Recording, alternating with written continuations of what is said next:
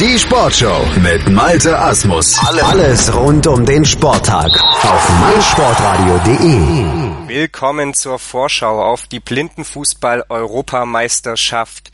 Und wir wollen heute die beiden Gruppen äh, so ein bisschen analysieren. Zunächst Gruppe A und dann später nochmal Gruppe B.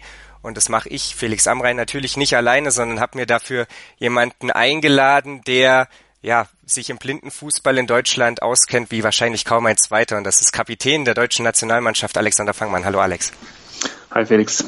Ja, wir wollen natürlich zunächst erstmal auf die Gruppe A schauen. Das ist die Gruppe, in der ihr spielen werdet am 18., also nächste Woche Freitag geht's dann los, äh, der Auftakt gegen Italien und die Testspiele, die ihr in diesem Jahr bestritten habt, die ja machen ja durchaus ja Grund zur Hoffnung oder die verbreiten eine positive Grundstimmung. Ihr habt äh, gegen die Türkei getestet, ihr habt gegen Spanien und England getestet, also durchaus namhafte Mannschaften und äh, habt euch da insgesamt sehr, sehr wacker geschlagen immer.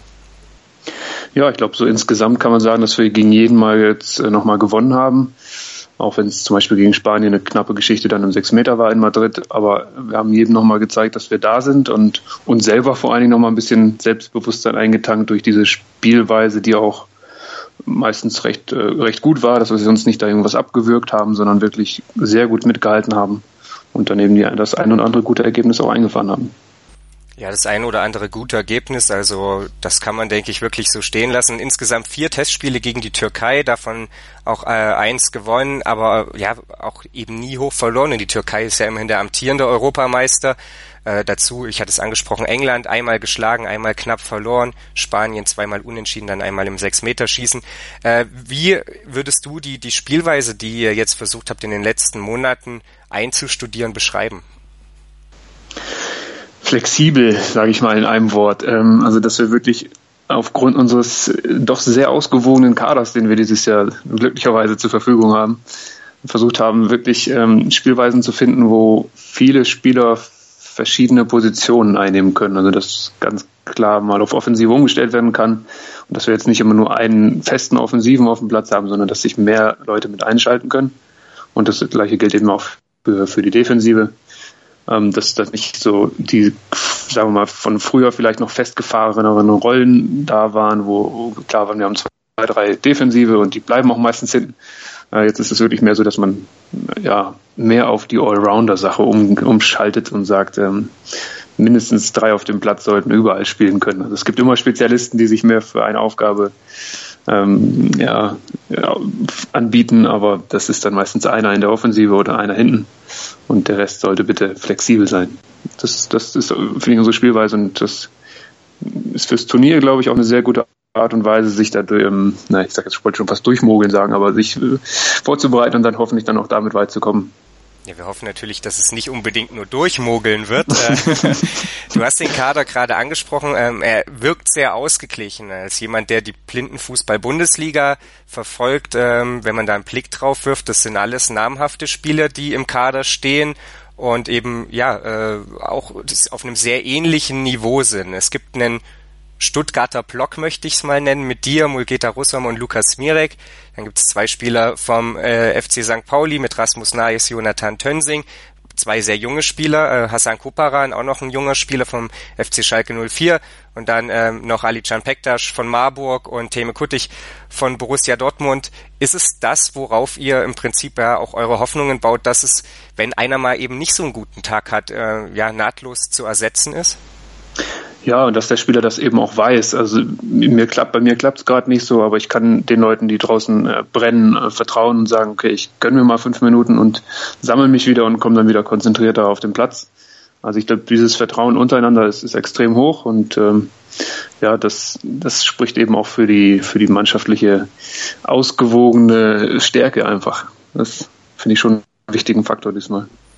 Wie wichtig ist dieser Mix aus erfahrenen und, und sehr jungen Spielern? Also Jonathan Tönsing beispielsweise bestreitet sein erstes Turnier, auch Hassan Koparan sein erstes Turnier. Du hingegen warst zum Beispiel immer dabei. Wie wichtig ist dieser Mix aus Erfahrenheit und vielleicht auch, ich will es jetzt nicht jugendliche Unbekümmertheit nennen, aber äh, ja, diesem, diesem neuen ja, also haben wir jetzt über die letzten 12, 24 Monate auf jeden Fall festgestellt, wo wir die neuen immer mehr integriert haben. Ähm, oder einbinden konnten, die sind ja gar nicht mehr so unerfahren. Also wenn wir Rasmus und Jonathan angucken, die sind zwar 17, 18, aber ähm, die Rasmus ist das jetzt ein zweites Turnier, der wurde schon mit 15 in England äh, 2015 passenderweise ins, ins kalte Wasser geschmissen, hat da ganz ruhig sein Ding gespielt. Ähm, da konnten die meisten gar nicht glauben, dass der jetzt wirklich die ersten Länderspiele macht. Er wahrscheinlich auch nicht, ähm, aber der hat sich in den letzten zwei Jahren ja nochmal so weit entwickelt oder so viel weiterentwickelt, dass das eine feste Stütze des Teams einfach ist inzwischen. Und daher ist es gar nicht so sehr aufs Alter runtergebrochen. Natürlich ähm, ist es diese Turniererfahrung, wie du, wie du gerade angesprochen hast. Da sind äh, natürlich Mulle, Lukas, ich, aber inzwischen auch Tammy und Ali, die ja auch schon seit 2013 bei Turnieren dabei waren, ähm, doch sehr, sehr erfahren und dann abgeklärt und können dann nochmal den ein oder anderen an die Hand nehmen, der da vielleicht ein bisschen nervös wird vor so einem Spiel. Ähm, wobei ich das, wie gesagt, nicht glaube, weil die schon recht viele Spiele auf dem Buckel haben in jungen Jahren. Also gerade unsere ganz jung und auch, auch Hassan hat ja auch schon sehr viele Jahre Fußball gespielt. Ähm, und ja, weiß zumindest, wie so ein Turnier abläuft. Er war ja 2007 am Anfang mal dabei dann eine etwas längere Pause eingelegt und das heißt Nationalmannschaftspause und hat sich jetzt da wieder richtig reingespielt. Ja, habe ich irgendwen vergessen? Ich glaube nicht. Tammy Ali habe ich gesagt, unsere Mitzwanziger, die so ein bisschen auch so den, die, den Altersmittelpunkt so darstellen von, von unseren 17 bis nächsten Samstag dann oder nächsten Freitag äh, Mulle dann 39. Also wir haben wirklich auch eine sehr, sehr ähm, große Range, was das Alter angeht und das ähm, merkt man allerdings gar nicht so sehr. Das, ich finde das ganz interessant einfach, dass man sowohl auch auf dem Platz als auch neben dem Platz da sehr, sehr homogene Mannschaft ist. Ja, ihr kennt euch ja auch alle ähm, hinreichend aus der Blindenfußball-Bundesliga. Es ist ja jetzt nicht so, dass da ein absoluter Newcomer äh, mitspielen genau. würde. Äh, Nervosität hast du angesprochen. Ich kann mir vorstellen, dass die dennoch so ein bisschen da sein wird, wenn es dann äh, zum Auftaktspiel geht. Dann eben Heim-EM dennoch was Besonderes äh, in Berlin am Anhalter Bahnhof. Und da werdet ihr Italien empfangen. Italien hat unter anderem jetzt vor kurzem gegen Frankreich getestet, zweimal relativ deutlich verloren, 2-0 und 3-0. Die Italiener äh, Weltranglistenplatz 21. Ihr ja übrigens in Gruppe A die am ähm, höchsten platzierte Mannschaft in der Weltrangliste mit Platz 12. Äh, was ist von Italien zu erwarten? Was sind das für, was ist das für eine Mannschaft? Was sind das für Spieler? Ähm, auf wen müssen wir da ein Auge haben? Ja, gute Frage. Sie spielen nicht allzu viel, ähm, was Freundschaftsspiele angeht und ähnliches. Wir sind jetzt gerade noch mal in einem Trainingslager, haben jetzt vor dem EM-Start zwei Wochen zusammen. Vielleicht entwickelt sich da noch mal ein bisschen äh, stärkeres Team. Ansonsten aus der Vergangenheit, ich meine, wir haben ja auch bei der letzten EM wieder gegen sie gespielt. Irgendwie spielen wir jedes Mal gegen die, habe ich so das Gefühl. Ähm, sind körperlich gut dabei, taktisch, sagen wir mal, italienisch, ähm, wissen, wie wir sie verteidigen können und hoffen vorne einfach mal auf den einen oder anderen Stürmer. Sind jetzt nicht so die Mannschaft, die viel zusammenspielen. Also das war zumindest so bei den letzten Malen und ich glaube, das, was unsere Videoanalyse so ergeben hat, war jetzt auch in Frankreich nicht viel anders. Also defensiv muss man sie erstmal knacken und dann natürlich, ähm, ja, kann man da wahrscheinlich hoffentlich auch ein bisschen durch die eingespieltere Mannschaft, ähm, die, die wir hoffentlich sind, dann nochmal ein bisschen Zahn zulegen und hoffentlich das Spiel schnell ähm, für uns entscheiden. Ja, also, also ja, so als Spiel an sich, äh, klar, wie du sagtest, Nervosität, ähm, um da nochmal drauf zu kommen, ich sag immer, ich bin inzwischen nicht mehr nervös vor so einem Spiel, aber also zumindest nicht direkt vor dem Spiel, aber ich glaube, das wird in Berlin auch nochmal eine andere Hausnummer sein, einfach ähm, wenn man da in dieses Stadion dann einläuft, vor den Heimfans, vor vielen Heimfans. Man weiß, äh, viele Freunde und Bekannte sind da und gucken zu. Und man will dann ein gutes Spiel hinlegen, einen guten Start in die EM zeigen. Ich glaube schon, dass wir da nochmal gucken müssen, dass wir uns sehr gut konzentrieren, dass die ersten fünf Minuten ähm, nicht zu nervös laufen. Aber das, das haben wir auch wirklich in den letzten Spielen äh, abstellen können. Das war früher mal ein großes Problem, dass wir irgendwie ersten Minuten verpennt haben und uns nicht gefunden haben und voll nervös waren. Ähm, aber das, woran es auch immer liegt, auf jeden Fall ist es das jetzt ziemlich abgestellt. Ich hoffe, das bleibt bei der EM so. Ja, das hoffen wir natürlich auch. Also man hört aus deinen Worten so ein bisschen raus, dass ihr Italien schon, das gab es ja auch aus, nach der Auslosung so ein Stück weit zu hören, dass ihr Italien, ich will es nicht sagen als dankbaren Auftaktgegner, aber schon als angenehm Auftaktgegner betrachtet, auch angesichts der Mannschaften, die ansonsten in eurer Gruppe spielen. Äh, kann man das so, so stehen lassen, dass Italien ein willkommenes Auftaktspiel ist? Ja, willkommen in, in dem Sinne, dass wir uns auf jeden Fall anstrengen müssen. Das ist schon mal klar. Äh, und es auch kein, kein leichter Gegner ist, wie vielleicht irgendwie jemand, der sich qualifiziert hat, äh, wenn wir auf Rumänien gucken gleich. Ähm, da kann man es dann ja auch manchmal zu leicht nehmen und sich dann einen abwürgen. Und es ist nicht zu schwer, sind jetzt nicht die, die wahrscheinlich davon ausgehen, dass die ins Halbfinale kommen, wie irgendwie Frankreich oder England. Ähm, daher ist das eine gute Mischung, ja. Okay, dann lass uns auf die nächste Mannschaft gucken. Frankreich, Platz 13 der Weltrangliste, also direkt hinter euch postiert. Und die Franzosen, ähm, ja, das ist ja schon irgendwie eine Erfolgsgeschichte. Jetzt in Herford, du hast es angesprochen, bei der letzten Europameisterschaft 2015 in England, da war es nur Platz 5, aber davor äh, standen sie ja ab 2003 immer auf dem Podium, gewannen 2009 und 11 sogar die Europameisterschaft. Also durchaus eine, eine Truppe, die äh, viel an Erfahrung und viel auch an, an Erfolgen schon vorzuweisen hat. Äh, die Testspiele sprechen da ja eine ähnliche Sprache, zweimal 3 zu 1 gegen Polen. Die Italien-Spiele hatten wir gerade eben. Jetzt haben sie vor kurzem äh, gegen Belgien ein bisschen überraschend 0 zu 1 verloren. Äh, nichtsdestotrotz äh, ist ja Frankreich auf jeden Fall einer der zum eine der Mannschaften, die zum Favoritenkreis gehört, oder? Äh, sie haben jetzt auch äh, ja Spieler reaktiviert, möchte ich es mal nennen. Also es gibt Spieler, die geben ihr Comeback, die 2014 eigentlich mal zurückgetreten waren, äh, jetzt wieder für die Nationalmannschaft spielen. Äh, Frankreich ist jemand, den man auf dem Zettel haben muss, oder? Ja, sie waren auf jeden Fall auf einem sehr großen Hoch, so bis 2012 zu den Paralympics, wo sie im Finale dann Brasilien unterlagen. Und danach ähm, gab es eben die ein, zwei Spieler, die aufgehört hatten, vor allen Dingen natürlich äh, Frederic Belleroux zu nennen, der auch nicht wieder in die Nationalmannschaft zurückgekehrt ist, zum, zu aller Glück des Gegners. Ähm, also ansonsten natürlich, ähm, dann hat der damalige Kapitän David Labadi Rolle übernommen, die der Belleroux vorher hatte und sehr dominant das Spiel geprägt. Ähm, der dann auch zurückgetreten war und wieder zurückkommt. Also das ist so ein bisschen ähm, ja das, das Fragezeichen an Frankreich. Also wie stark sind sie jetzt wieder eingespielt oder wie schnell finden die sich wieder. Ähm, dazu noch Martin Baron, hast du wahrscheinlich auch auf der Liste, als Stürmer, ein immer gefährlicher Mann, der ganz klassisch wirklich den, den Stürmer mimt und von, von außen reinzieht. Ähm, das, zumindest so war es immer und so scheint er immer noch zu spielen. Ähm, ja, also dazu ein paar junge Leute und ich habe jetzt auch nur die Ergebnisse gesehen und jetzt nicht irgendwie große Spiele verfolgt. Ähm, gucken wir mal. Also ich kann, kann da nicht so viel zu sagen. Wir haben uns ein bisschen taktisch darauf eingestellt bei dem einen oder anderen Lehrgang, was wir so wissen. Ähm, aber da wird es auf jeden Fall äh, ein sehr intensives Spiel geben. Wir haben ja auch zum ersten Mal erst 2015 beim Turnier in Kairo mal gegen die gewonnen. Äh, waren dann schon sehr froh, die endlich mal geknackt zu haben, weil das bis dahin immer äh, für die irgendwie ausging, wenn es auch knapp war. Auch bei der EM 15 nach bei dem Platzierungsspiel um Platz 5 ging es ja gegen Frankreich. Ähm, da haben sie uns dann immer irgendwie noch äh, geschlagen. Und jetzt wollen wir das mal wieder fortsetzen, dass, dass ähm, wie sagt man denn, die, dass das Pendel etwas mehr für uns ausschlägt ja, für den nicht so geneigten Blindenfußballfan, der, von denen wir aber hoffentlich ja nach der EM viele hinzugewonnen haben, vielleicht noch ganz kurz die Info, weil du meintest, Frederic Villarou, äh, das ist ein Segen, dass der nicht dabei ist. Also unfassbare Torquoten teilweise in der französischen Liga, zweieinhalb Tore pro Spiel geschossen. Also sehr, sehr unwirklich äh, das Ganze und ähm, ein sehr, sehr begnadeter Spieler. Ja, und für Deutschland sicherlich gut, dass er nicht dabei ist. Baron hast du angesprochen, kommt zurück. Ähm, dann äh, Areski noch, also mehrere Silbermedaillengewinner der Paralympics in London sind da mit dabei. Also auf jeden Fall ein ganz, mhm. ganz großes Faustpfand sicherlich die Erfahrung und wir haben das gerade eben bei Deutschland nicht besprochen. Deswegen muss ich jetzt den Bogen nochmal schlagen. Gegen Frankreich äh, kommt es dann sicherlich auch darauf an, äh, dass Sebastian Themel und Sebastian Schleich bei euch im Kasten äh, dann natürlich ihre Leistung abrufen können.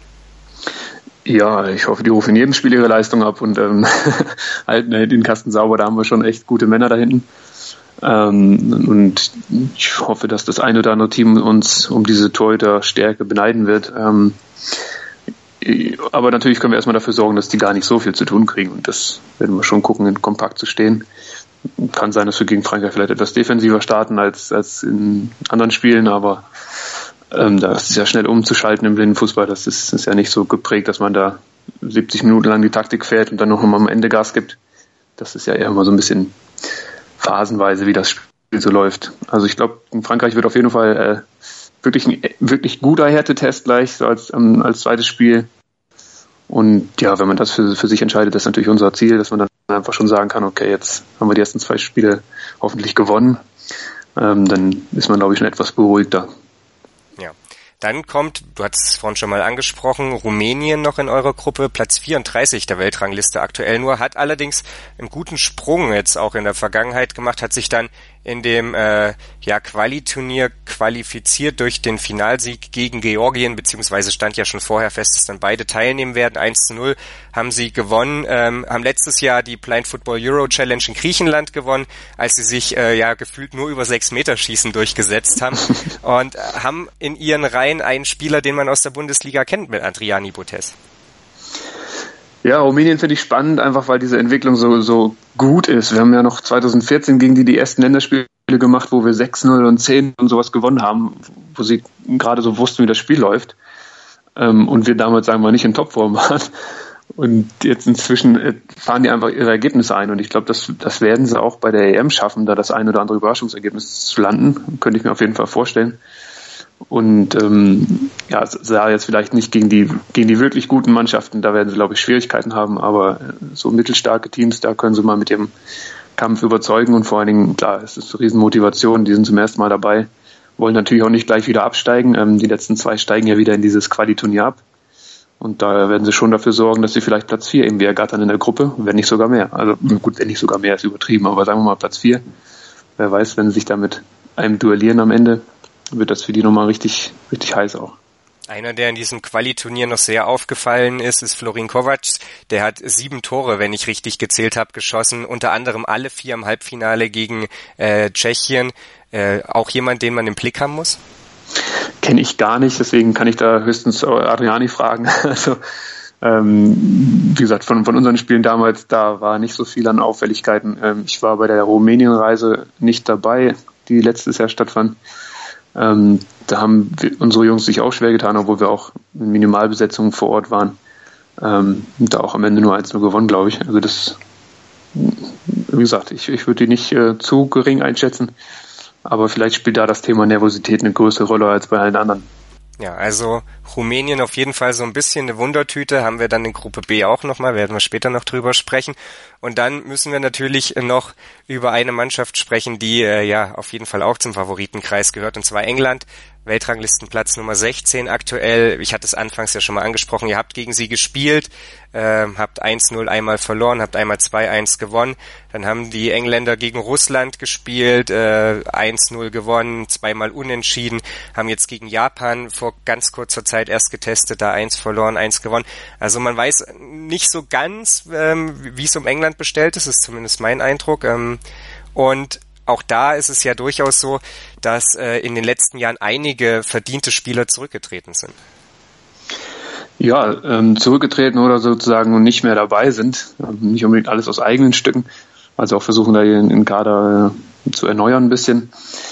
Mm, 2015 waren sie extrem stark. Also da hatten wir keine Chance gegen die und eigentlich hätte da auch, naja, waren sie ihr größter Gegner halt selber, wo sie dann im Halbfinale irgendwie Russland unterschätzt haben und dann ihr sehr stark anvisiertes Ziel in, der eigenen, ähm, in eigenem Land das Turnier zu gewinnen verpasst haben. Also da waren sie wirklich so genial eingespielt, äh, dass wir das von keiner Mannschaft bis dahin so richtig gesehen hatten.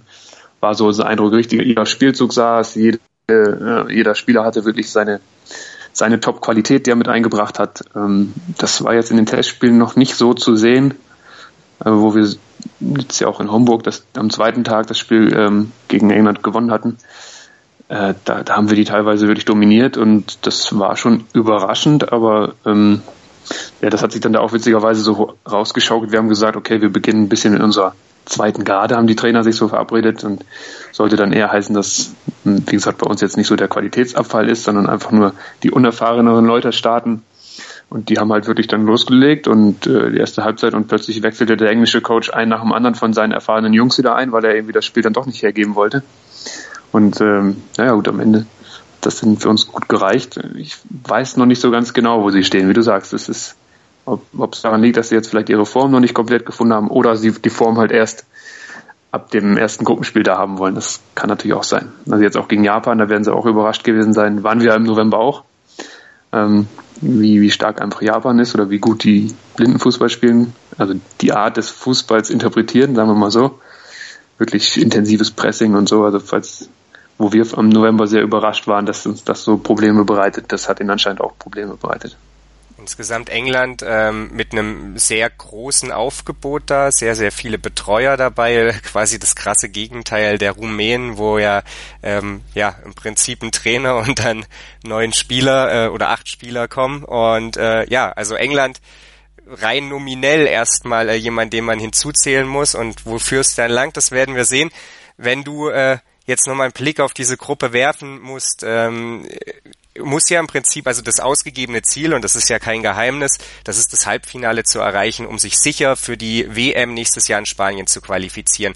Und dafür gehen wir mal davon aus, Italien und Rumänien schlagt ihr, müsstet ihr ja England oder Frankreich aller Wahrscheinlichkeit nach schlagen. Ist das, äh, ist es realistisch oder ist es, äh, hängt es vielleicht auch einfach ein bisschen davon ab, wie sich der Rest so verkauft? Ja, ich gucke erstmal nur auf uns. Ob das natürlich werden wir einen von beiden schlagen müssen, um, um irgendwie relativ sicher das, das Finale, äh, Halbfinale erreichen zu können. Guck, ich bin schon eine Spur weiter. Ähm, aber ich denke erstmal, dass wir, wie gesagt, du musst die ersten zwei Spiele muss, sollte man gewinnen und dann ähm, mit dem dritten kann man es vielleicht schon klar machen so dass dann hoffentlich gegen England jetzt kein Sieg mehr her muss, weil das wird schon die schwierigste Aufgabe, glaube ich. Wenn das so sein sollte, kann es klappen, natürlich. Ähm, da sind wir auch selbstbewusst genug, dass das äh, funktioniert. Haben wir auch schon gezeigt, aber ähm, dann, dann ist es halt wirklich ein Gruppenfinale, so wie es aktuell ja so aussieht. Ähm, ob die anderen dann so mitspielen und dann auch jemand querschießt, das werden wir dann sehen. Ja, wir dürfen gespannt sein. Wie gesagt, am 18. August, nächste Woche Freitag, da geht es dann los. Äh, der Audiokommentar ist dann in Deutsch und Englisch natürlich auch hier auf meinsportradio.de zu hören. Außerdem gibt's den äh, YouTube-Stream, wo man sich das Ganze dann auch mit Bild noch anschauen kann. Ähm, und dann, ja, kann jeder live dabei sein, wenn Deutschland rund um Alexander Fangmann gegen Italien die Blindenfußball-Europameisterschaft in Berlin eröffnet. Wir werden uns in einer weiteren Vorschau dann noch der Gruppe B widmen. Ich bedanke mich erstmal an dieser Stelle bei Alexander und wir wünschen natürlich euch auf jeden Fall schon mal viel Erfolg und hoffen, dass es mit dem Halbfinale klappt.